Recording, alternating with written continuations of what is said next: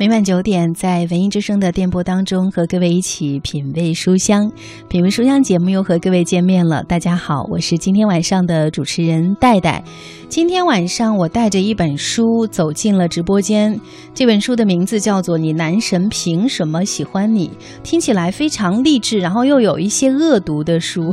可能作者的名字大家也会非常熟悉。这位作者叫做入江之鲸。之所以熟悉他的原因，是因为最近在很多的公众号上，相信很多人都看过他的一些文章，而且这些文章，说实话挺毒舌的。就比如说前一段时间转载率特别多的，比如说你活得光鲜亮丽，父母却在低声下气，还有那一篇别错把平台当成你的本事等等，这些文章都是疯传我们的朋友圈的。单篇都是获得一百万加的阅读量，那这样的一位作者背后究竟是一个什么样的人？还有今天晚上拿进我们直播间的这本书，到底是一本什么样的书呢？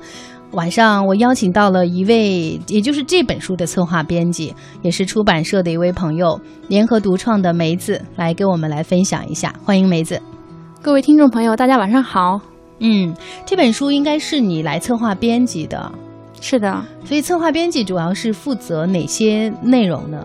策划编辑其实现在很多出版公司的策划编辑呢，他的更专业的说法就仿效 IT 界叫产品经理哦。对我们现在就是整个老总啊，公司都对我们的称呼叫产品经理。为什么叫产品经理呢？就是说从一开始抓这个选题的时候。然后呢，他怎么做，让封面设计成什么样子，成本怎么核算，到后期营销的时候，包括今天我们来做宣传的时候，嗯，所有的整个流程都是一个人来掌控的，嗯，然后他要掌控方方面面，掌控着一个项目，所以呢，我们现在更专业的说法叫产品经理啊，就非常全面的，对，从这本书还没有到有，到后续的怎么样让更多的读者看到它，对，都是你的工作。对，都是我的工作。嗯啊，这这本书的名字叫《你男神凭什么喜欢你》，我觉得这个名字还挺直白的。对，当时我们起书名的时候，真的是一个非常非常纠结的一个过程。嗯，然后呢，因为嗯，就像这个“你男神凭什么喜欢你”，其实它是冒一点风险的，因为它有男神有喜欢，这样的话就会模糊化，嗯，让读者可能误以为。乍一看有点像两性书，嗯啊，介绍是男女关系的，但其实我们的定位又是励志书，所以，所以我其实很想说，这个名字是不是挺冒险的？是的，当时我们是就是反反复复讨论了好多次，但是我们最终决定选这个名字呢，啊，还是有那个慎重的考虑的。首先呢，我们觉得这个名字呢，就像您说的，简单直白，让大家一眼就能看明白。然后再一个呢，我觉得像不不不，我的意思是不够明白，好直接。我的意思是，就是看到这个名字，首先你可能会想到，也许它是描写两性之间的爱情的，或者是感情的更多一些。嗯，但是其实我们翻开这本书，发现它里边有很多，就像刚才我提到的这两篇，也在这本书里面。嗯，就是你活得光鲜亮丽，父母却在低声下气。嗯，然后还有我致我最平凡、最伟大的爸爸。嗯，然后还有更多职场类的，还有像类似你。还相信读书改变命运吗？等等的这些文章，其实是和爱情没有关系的。对。但是我们还是最终决定还是用这个书名，首先就在于说呢，正是因为它跟别的人不一样啊。然后现在很多励志书起的名字都非常的正，嗯，然后呢就是那种非常正能量的那一种。嗯，然后呢这个算是剑走偏锋。然后呢我们就是那个《智取威虎山》里面有句台词：“似一把尖，似一把尖刀插进敌人的心脏。”嗯，我们是想就是似一把尖刀插进读者的。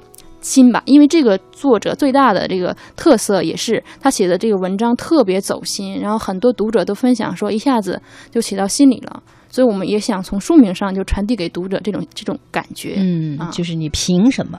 对，你男神凭什么喜欢你？今天晚上呢，梅子也带了几本书送给我们的听友，所以想要获得这本书的朋友，可以此时此刻通过新浪微博找到主播戴戴来跟我们一起来留言互动，告诉我你有没有读过《入江之鲸》的书，或者他的文字有带给过你什么样的一些感受，都可以留言给我们，我们将会抽取五位幸运听众送给大家。这本书，那很多人可能就问了：到底你男神凭什么喜欢你？是一本什么样的书呢？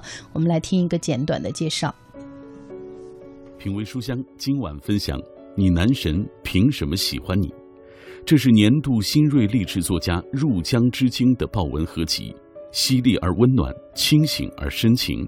其中超过半数的文章都是疯传网络、刷爆朋友圈的热门文章。你男神凭什么喜欢你？你活得光鲜亮丽，父母却在低声下气。别错把平台当成你的本事等文章，更是成为了热门话题，引发网友的广泛讨论。他的文字走心温情，带着自省的诚意和满满的正能量，道出了当下众多迷惘年轻人的心声，引发强烈共鸣，促使他们反省自我，明确目标，从而完善自己，变得强大。本书旨在告诉读者：你不努力，你想要的一切都不会主动来到你身边。人生在于争取，理想在于追求。愿你对自己用心一点，再用心一点。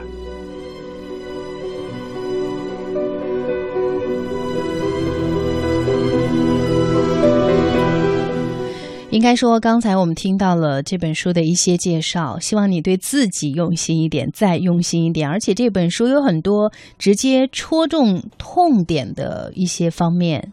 你男神凭什么喜欢你？今天晚上在品味书香当中和各位分享的这本书，这也是入江之鲸的刚刚推出的一本纸质书。应该说，很多人对于入江之鲸的了解，就是在微博上或者是公众号上。那现在拿到这本纸质书，不知道大家的感觉如何？我们邀请到了联合独创这本书的策划编辑梅子来到我们的直播间。刚才梅子也聊到了，其实大家，你刚才说，不管是这个书的名字，还有书的内容的选择上，也是走一些剑剑走偏锋的感觉。像很多的读者，随着微博呀、微信公众号的发展，现在很多人阅读的口味，我觉得是越来越重了，对吧？像劲爆性的。还有剑走偏锋的文章书籍得到了更多人的喜爱，好像我个人的体验，我觉得就是大家好像有的时候很喜欢，甚至于很喜欢一些反鸡汤的东西，就是但是我觉得还挺有意思的。我也不敢说它是不是属于三观不那么正哈，我不知道这样的说这样的说法算不算比较恶毒。那我想问一下梅子，你觉得作为出版人，你怎么看待现在这个现象呢？我觉得这个现象呢，首先就是我们站在我们的行业上，首先要了解到我们的读者，比如说我们主要的读者啊，九五、九零，或者说九五就是零零后到九九九九零后这整个时段，他们其实对很多事情的接受度远远超出我们的想象，然后在我们看来是三观不正或者是口味重，但在他们可能看来就是正中下怀。正好能够迎合，或者说能够说中他们日常生活中的一些想法，或者是呃信念。因为我觉得他们其实是处于一个信息更为开放，然后呢也非常繁多的一个时段。所以说，一方面是因为。宽容度高了，他们的宽容度高了。另一方面，确实也是因为，就像刚说的那样了，信息爆炸的时代。然后呢，大家喜欢看一些比较劲爆的、比较重的一个话题，是因为首先就整个的就是越吸引眼球的东西，大家越去关注，越去点击。对，但是是不是说，呃，越吸引眼球的、越去点击的这些就就是好的东西呢？对，就是可能大家有这么一个。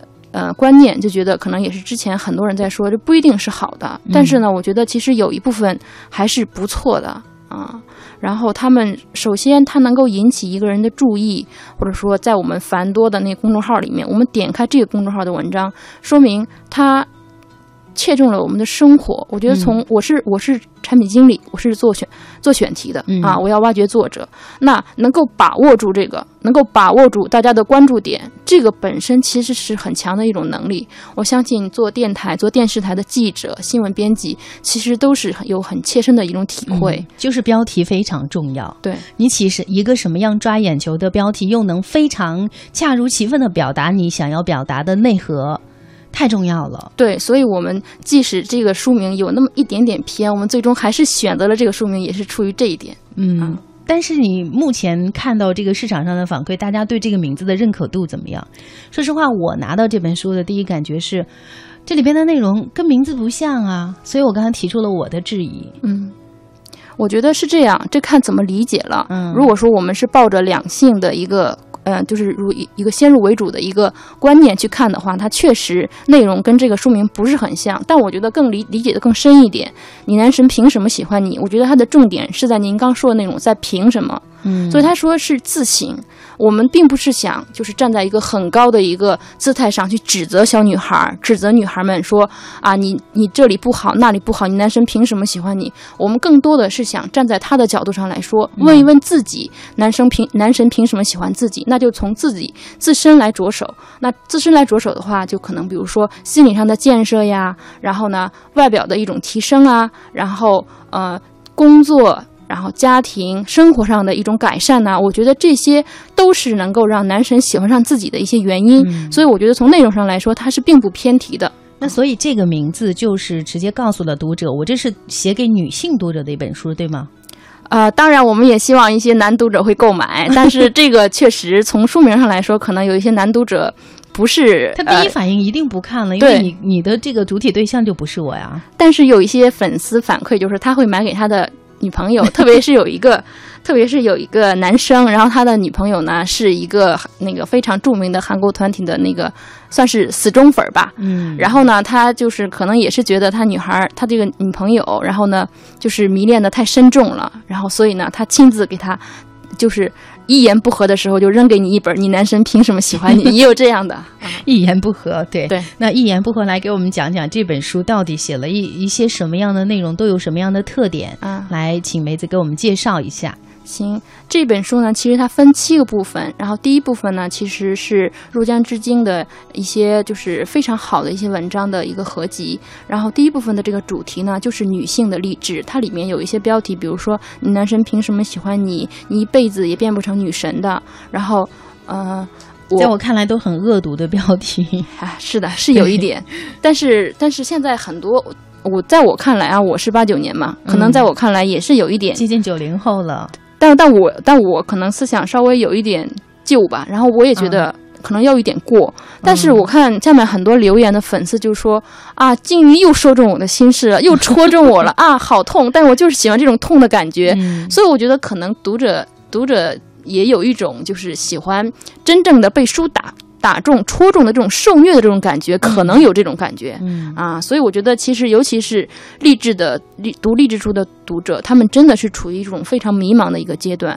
如果现在有一个人有一篇文章，让他们读完之后，让他们觉得豁然开朗，或者说当头棒喝，那他们会觉得。非常好，对当头棒喝的感觉特别多。我觉得在入江之鲸的文字当中，嗯，像之前我们我因为我也会在我的公众号上，包括也会在我们的节目当中，有时候也会分享一些像存在感不一定锋芒毕露等等，还有你活得光鲜亮丽，父母却在低声下气，就是这些文章。当时我记得转载特别多的时候，很多人留言真的会很心酸。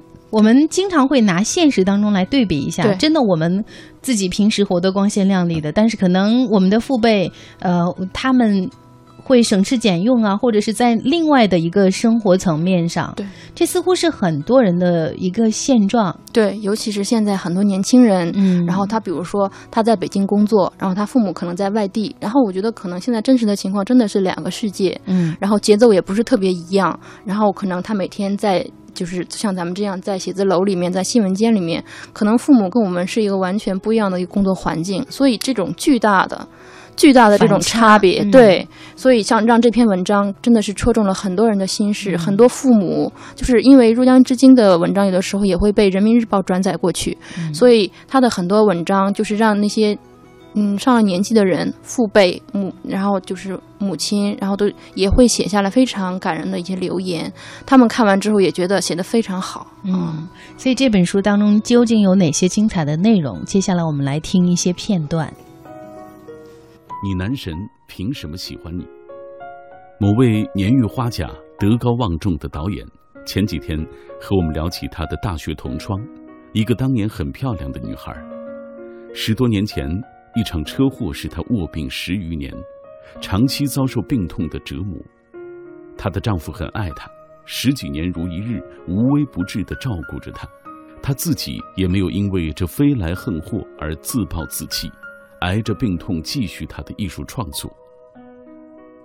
导演说，老同学们看到她如今的作品时，都被惊呆了。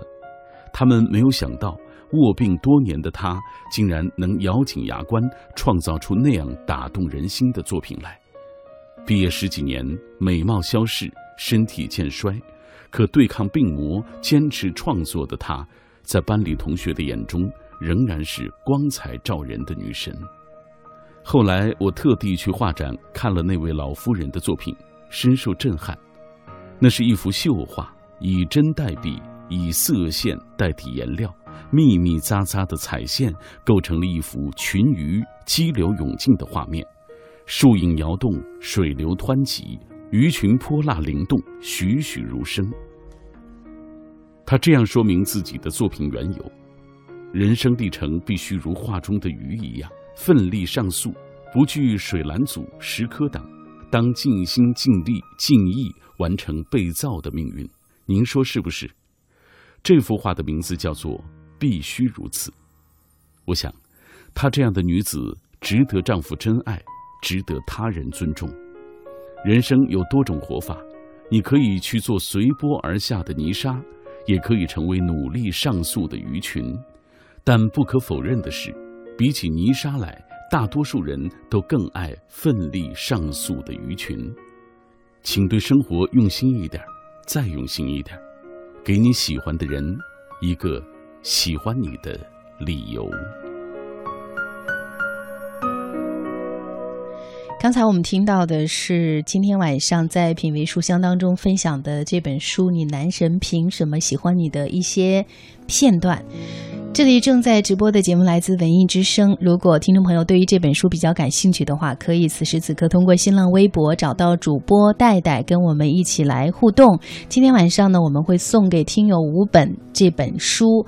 那其实我想告诉大家的是，不要被这个书名所迷惑，因为它并不是讲爱情，也不是讲两性的一些话题，它更多的是告诉我们生活当中的一些道理。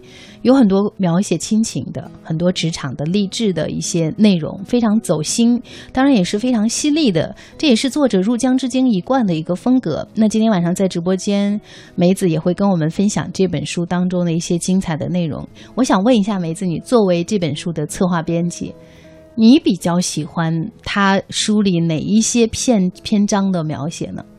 嗯，其实我我自己虽然是就是。做这本书的编辑啊，然后呢，他的嗯很多的报文都是非常好的，但是我喜欢的呢是，可能在大家看来，可能因为因为这就好像一个粉丝喜欢一个偶像，然后呢，就是其他人在在其他人看来，呃，说最喜欢那首歌的时候，可能说出来的并不是他最广为传唱的那首歌。对，没错啊，我我一定是专辑的主打歌。对我最喜欢的他一篇文章呢，是其中写亲情的一篇，叫《嫌弃着彼此，也深爱着彼此》。哦，嫌弃着彼此，也深爱着彼此。看名字，可能大家又会误会了，以为一定是描写爱情的，其实是描写亲情的。对，他是其实是一个很独特的一个角度呢，来写了他和他母亲的一个关系。但是呢，我觉得他写的其实是很真实的，就是他和他的母亲呢，其实从性格上。还有人生追求上都不太一样，而且因为彼此生活的年代也不一样，就是代沟很深，所以呢，他们总是觉得啊，我觉得你的想法太守旧，你觉得我的想法太激进，我希望你留在家里工作，但你总是想着去北上广。嗯，我想这可能是很多，然后九零后、九五后的小孩儿跟母父母面对的一个真实的情况。然后在这个点上，他们是有一点相互嫌弃的，谁也说服不了谁。嗯，但是即使是相互嫌弃的，他们其实也非常深爱着彼此。它里面写一个细节，就是说他母亲并不同意他做公众号，因为总觉得这是不务正业。一个女孩子就是在上一代人的心目当中，对，就是她就应该找一个稳定的工作，找个好的男人，结婚生小孩儿，然后多么安稳，多么幸福。然后就不太同意他做公众号。其实做公众号真的是非常辛苦的，对，经常会熬夜熬到很晚，然后码字，对，找合适的图片发出去。因为每天我也在做公众号，对对对对对对，戴老师的公众号我也经常看，嗯，然后确实是这样，所以他母亲就更觉得你这么辛苦又是为什么呢？嗯，但是这是他真正喜欢的一个事业，嗯，然后他母亲和父亲虽然不同意，但是呢，他女儿真的去做了，但是他们就会真的支持，然后他母亲和父亲就。都没有，之前都没有就在不理解的情况下，还是选择支持，对，因为爱，对。没有玩过新浪微博，然后特意为他注册了微博，然后呢，第一个关注的就是他，然后每天看他的状态，然后呢，比如说公众号里面你也刚提到他写的文章可能有点偏颇，或者说有那么点儿。太犀利，然后就有一些粉丝的留言可能不是特别好，他母亲看到之后还是挺担心的。哦，所以每一天时时刻刻关注，但是他现在也建立了一个很好的一个沟通状态，就告诉他母亲说这个没有关系啊，这个文章发出来之后各方面都会有影响，这个都都没问题，所以他我觉得在这个过程中，他自己的公众号做得越来越好，他父母好像也带着他父母越来越接受了现在年轻人的一些想法，然后对整个的这个外界有一个更好的一个认识，我觉得。这是很好的一件事情，嗯，所以其实刚才为什为什么我们聊到公众号，聊到入江之星做公众号，因为这本书也是从他众多的公众号的文章当中精选出来的一本书，对，嗯。嗯。当时其实还是真的很想再加一些新内容的，嗯但是呢，其实原创真的很难，所以我也不想再勉强小金鱼了。他真的是 很辛苦。小金鱼是吗？对，我叫他小金鱼，他的粉丝也叫他小金鱼。所以很多人都会好奇，究竟入江之鲸是一个什么样的人？呃，这样的一个人，他背后到底是有哪些故事，让他写出了如此多犀利的文章？而且很多的标题真的直指人心。不论是励志的，还是那些非常直接的，甚至是有一些恶毒的，就是你让很多人一看，很多年龄层的人都会有一些对号入座的感觉。对，所以入江之鲸是一个什么样的人呢？接下来我们也可以听一些介绍，然后来了解一下。入江之鲸，新生代偶像级励志女作家。年度新锐公众号创始人，简书 APP 励志作者 Top One，入江之鲸是广受年轻人喜爱的励志作家。他的文字走心、犀利、温情，带有直击人心的穿透力，道出了当下众多迷惘年轻人的心声，引发强烈共鸣。截止目前，他的文章已经有超过三亿次阅读量。人民日报、十点读书、思想聚焦等大号竞相转发。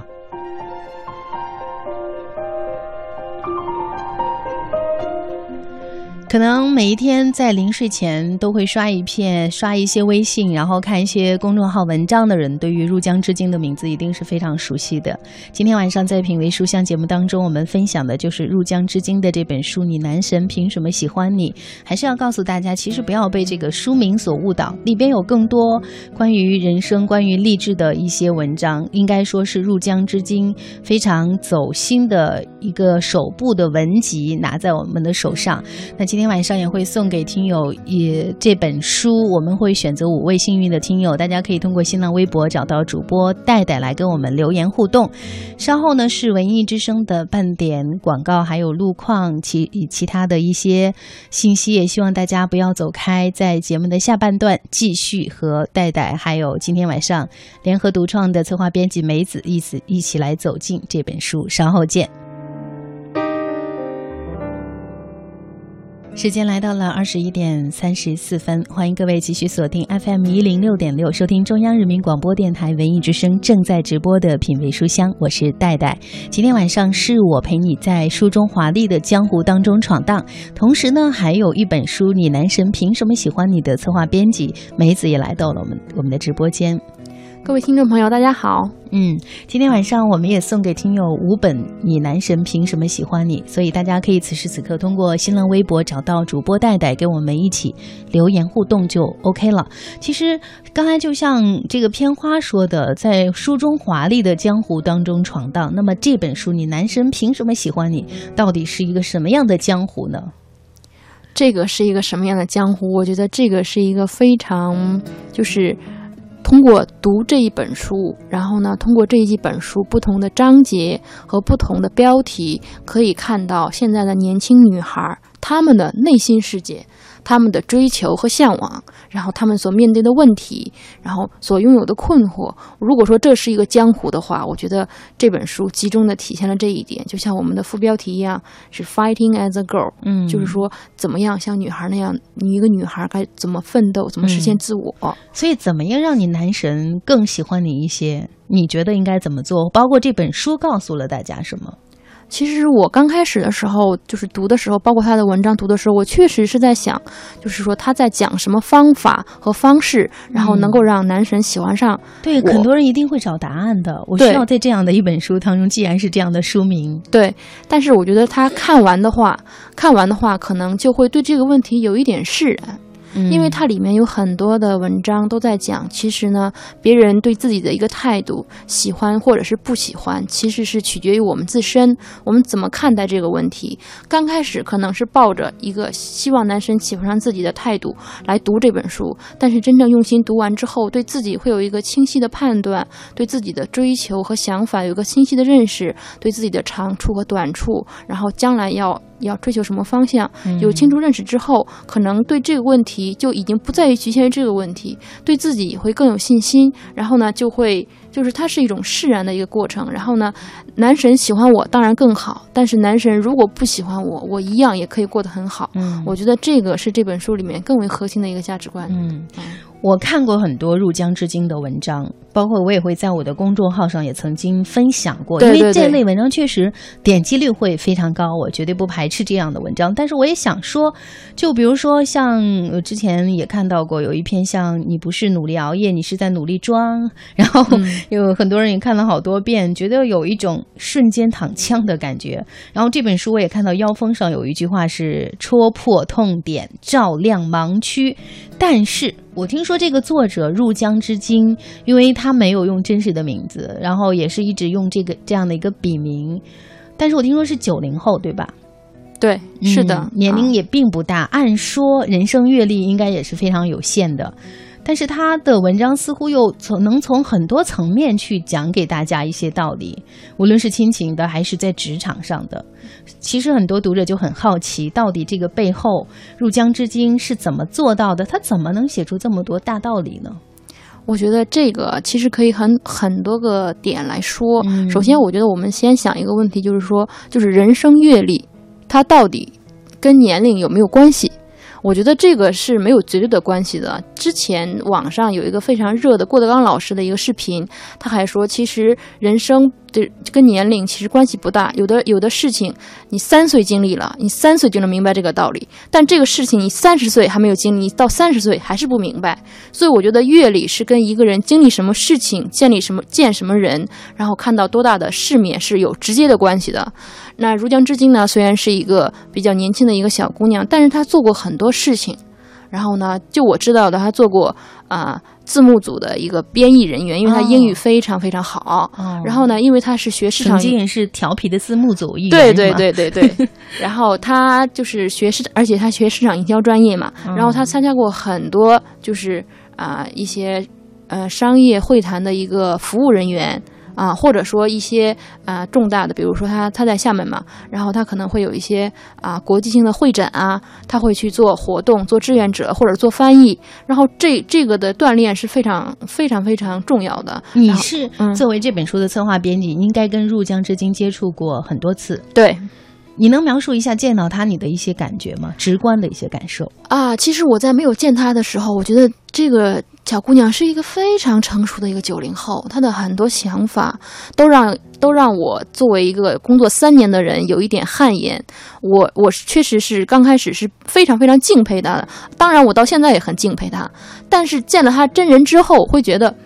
还确实还是一个很萌的一个小姑娘，就是这种思想和整体精神面貌的这种跟外形反差反差是吧？对，跟外形，然后跟整个的给人的这个感觉也有一点点反差，所以我觉得她是一个很有意思的一个作者啊。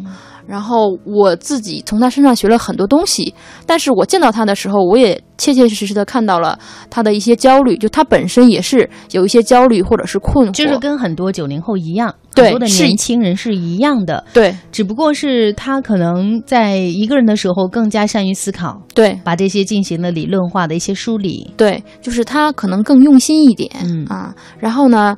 就是她其实还是非常典型的一个很典型的一个九零后的一个姑娘，然后比如说，呃，当时我们在那个上海书展，然后做新书发布会，然后呢，其实第一天我们就先到了嘛。然后呢，他应该晚上到，然后我们明天为明天准备一下。然后他一直在写写稿子，没时间准备。然后呢，我见到他的时候，他整个情绪就崩溃了。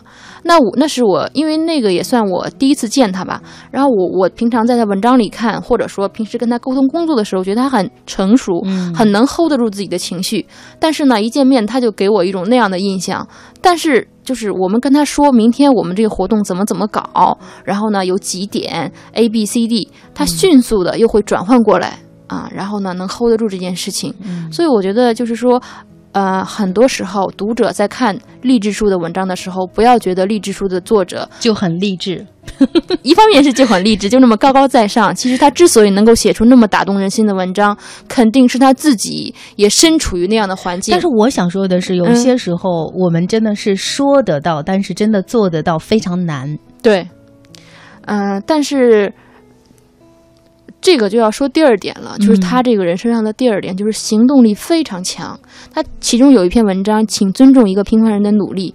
当时呢，是我看到那个网上传那个那个陈道明老师在一个节目发飙，啊，就指责那些年轻人，如果不懂传统的技艺的话，就不要随意做评价，不要随意否定一个的。你就是你不了解那个人，你不要轻易否定那个人的努力。我只是把这个视频给他，然后呢，我跟他说了一下我的看法，然后呢，他就根据他自己的生活实际，然后呢，他就写写了一篇文章。这篇文章在网上传播也很好。我是晚上跟他说的，第二天他就已经写出来了。嗯，所以我我是非常善于总结的一个人，非常非常善于总结，而且他会想到就做出来。嗯啊，我觉得这个可能也是。就是九零后他们的一个特点，就是我想做什么，我迅速就做出来。我想要，我什么，我想要，然后我就去要，就是这样啊。品味书香今晚分享：你男神凭什么喜欢你？这是年度新锐励志作家入江之鲸的报文合集，犀利而温暖，清醒而深情。其中超过半数的文章都是疯传网络、刷爆朋友圈的热门文章。你男神凭什么喜欢你？你活得光鲜亮丽，父母却在低声下气。别错把平台当成你的本事等文章，更是成为了热门话题，引发网友的广泛讨论。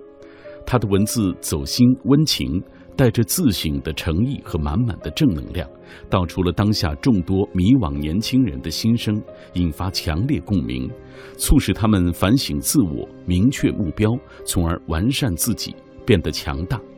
本书旨在告诉读者：你不努力，你想要的一切都不会主动来到你身边。人生在于争取，理想在于追求。愿你对自己用心一点，再用心一点。愿你对自己用心一点，再用心一点。我想这也是这本书其实更多想告诉大家的，并不是说让你变得更好，是为了吸引你的男神或者吸引别人的喜欢。其实最重要的是对自己有一个交代。这里正在直播的节目是品味书香，来自 FM 一零六点六文艺之声，我是戴戴。今天晚上分享的这本书来自作者入江之鲸，邀请到的这位嘉宾是来自联合独创的策划编辑梅子。我想问一下梅子哈，其实我一直想和你探讨一个话题，就像这本书，我们刚才也介绍到了，其实它是从很多入江至今的公众号文章当中精选出来的，有五十多篇，是吧？对。因为我们看到他的公众号上有很多的内容，嗯，被很多人转载，甚至留言产生共鸣。呃，我们用了一个特别就是非常热门的词，叫叫做爆款热文。对，应该说很多篇都曾经刷爆了很多人的朋友圈，不管是微博的热门话题还是微信。但是就是现在似乎很多人都没有时间再去买一本纸质书了，或者是觉得。时间更加碎片化了，我更多的阅读可能放在我点开一个公众号，我看一篇文章。说实话，我觉得这真的不能算是我们的阅读。是啊，我们作为出版的从业者，我们面对这个现象，我们也是一方面是很无奈，另一方面也觉得很无力，但但又不得不面对，又不得不顺着这个形势往下走，所以是很复杂的一个心态。嗯啊，就比如说碎片化阅读，那大家都看那些简短的信息，谁买我们的书呢？对吧？我们的市场肯定是越来越小。但是呢，随着碎片化阅读的开始，然后呢，可能有一些，比如像我们现在。呃，比如尤其这两年啊，公众号的一些文章，然后出的书啊，包括微博的一些段子、段网红啊，或者说微博上一些红人，然后出的书越来越多了，然后就可能说从这个碎片化的这个阅读里面挑选一些精致的内容，还是可以做成书，然后这些书还是卖的非常非常好，也有也有这样的。同时呢，我觉得碎片化这个事情呢，就好像电影市场一样。就是它肯定会不断的走向细分，有的人喜欢碎片化、碎化、碎片化阅读，那么呢，他就会去挑选一些适合他的，比如说微信文章的合集、微博的故事的合集。然后呢，但有的人可能不喜欢，不喜欢他就会挑选。那那这两年其实经典书的销量也是很好的，然后呢，外版书的销量也是很好的。所以我觉得这个其实是不断分流的一个过程。嗯，但是我们也不得不说，最近有一个现象，可能更多的就像鸡汤类的、励志类的，好像更受读者的一些欢迎。是的，今年的励志书确实是整个门类里面确实是很不错的。这是一种，就是为什么会突然出现这种现象？是大家都太需要打鸡血了吗？我觉得这个啊，就是一一个现象，它突然就这么起来了，它肯定是有原因的。然后呢，呃。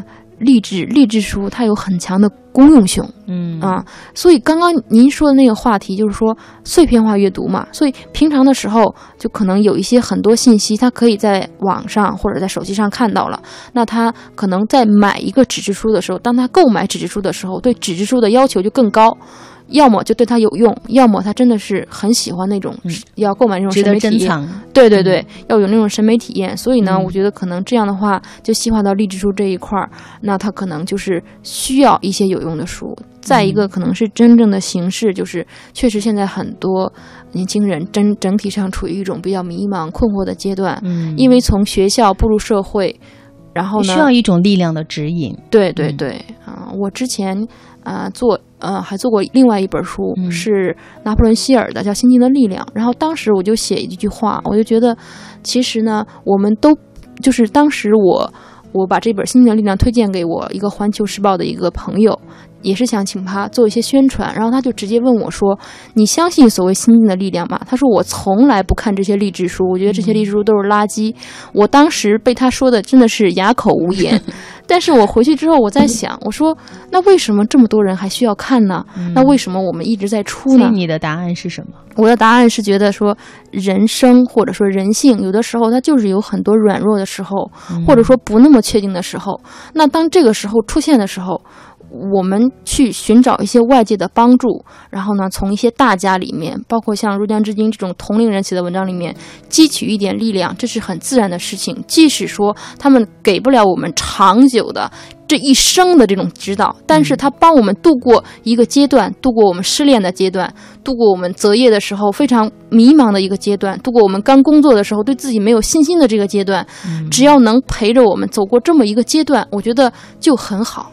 嗯，其实也是有道理的。就像虽然我们会觉得，哎，其实阅读真的很美，大家需要翻开纸质书，翻开这些经典的书籍，多看书，多读书。但是也不得不说，有些时候这些碎片化阅读，至少大家还开始阅读了。对，起码大家还在看一些文字，这也是我们唯一的。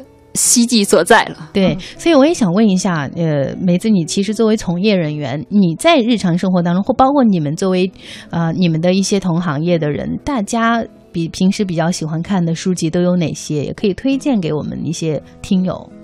啊，我们，哎呀，其实我觉得这个就好比说，干一行恨一行，然后 就每天都要跟书各各种各样的书和作者打交道。对，但是我我个人的话，我觉得其实。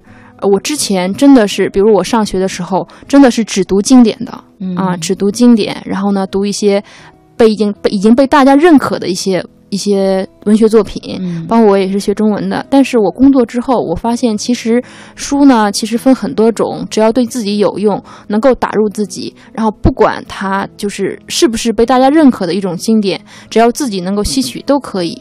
那我自己呢，这样就是这两这两天在读在读的呢，是一本外版书，然后呢叫做《我的孤独是一座花园》。嗯啊，因为前段时间呢，就是中秋时中秋的时候，我爸爸刚过来，然后呢，他从我的书架上选，就选了这本书。然后我觉得可能，就是因为我爸不怎么读书，然后呢，他选了这一本，我觉得可能这本真的还挺好的，我就读了读。嗯，好，也可以推荐给大家。嗯，品味书香今天晚上推荐给各位的这本书来自入江之鲸，叫做《你男神凭什么喜欢你》。接下来呢，我们和大家再来分享这本书当中的一些片段。我有一个闺蜜，曾暗恋她的江直树很多，可男生却一直把她当哥们儿。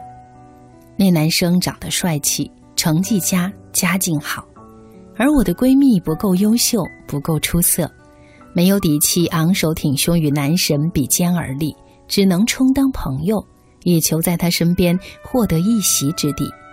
他爱得如此卑微。终于有一次。男神空窗寂寞，作为备胎的他终于被翻了牌子。我那闺蜜有点壮硕，管不住嘴，千百次试图减肥，却永远以暴食告终。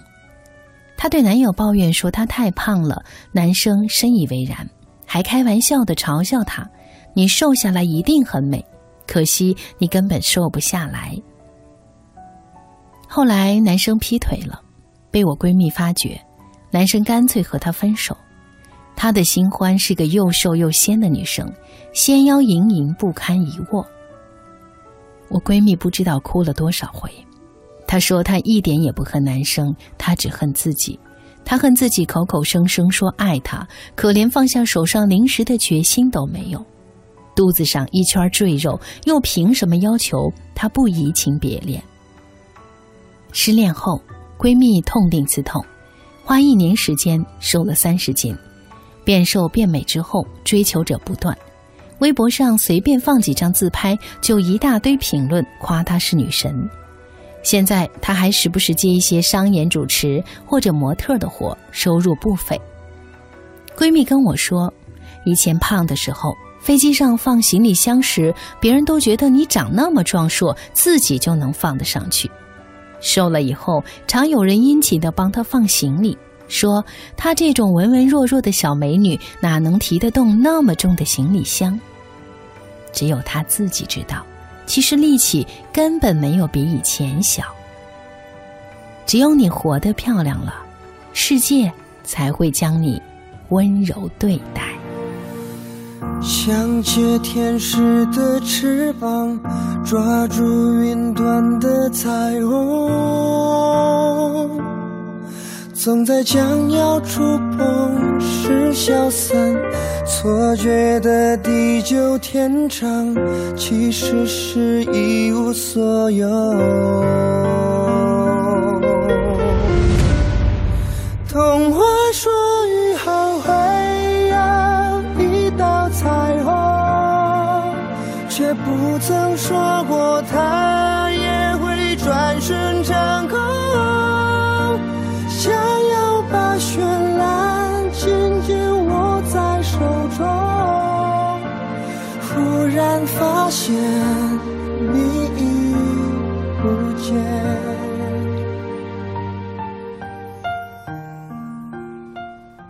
才我们听到的是你男神凭什么喜欢你书中的一些片段。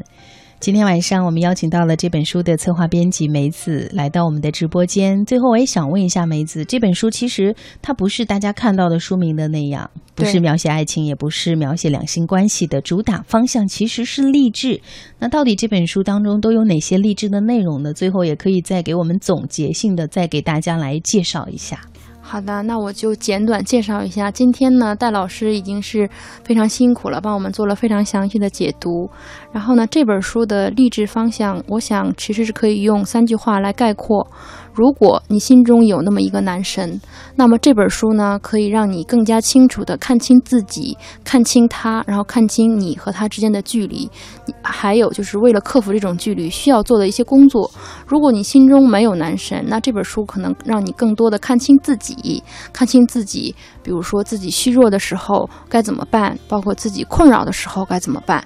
然后，如果如果说你心中就是说，嗯，不。对爱情，或者说对自己的追求，然后没有那么一个明朗的一个期待，那么我觉得看完这本书之后，可能对自己就有了更。更深刻的一种认识，然后尤其是对一些迷茫期的或者说困惑期的一个啊女孩来说，因为我觉得目前其实啊女生面对的压力呢和各方面的困扰其实都比男生要多。那这本书呢，可能给女孩一个安慰、鼓励，然后呢可以陪伴他们度过啊比较。啊，困难或者说比较伤心、失落的一个阶段。虽然它起了一个比较犀利的名字，但是他写的都是温暖的文字。我们所有的狠话都是为了真正温暖到你。嗯，走心温情的一本书，你男神凭什么喜欢你？更多的内容，大家还是找来这本书看一看。今天晚上我们也会选取五位幸运听众，节目之后呢，会和大家取得联系。也再次谢谢梅子来到我们的直播间，谢谢各位听友的收听，我是戴戴，也希望下次我们能够在电波当中再次相逢。谢谢梅子，再见。好的，再见。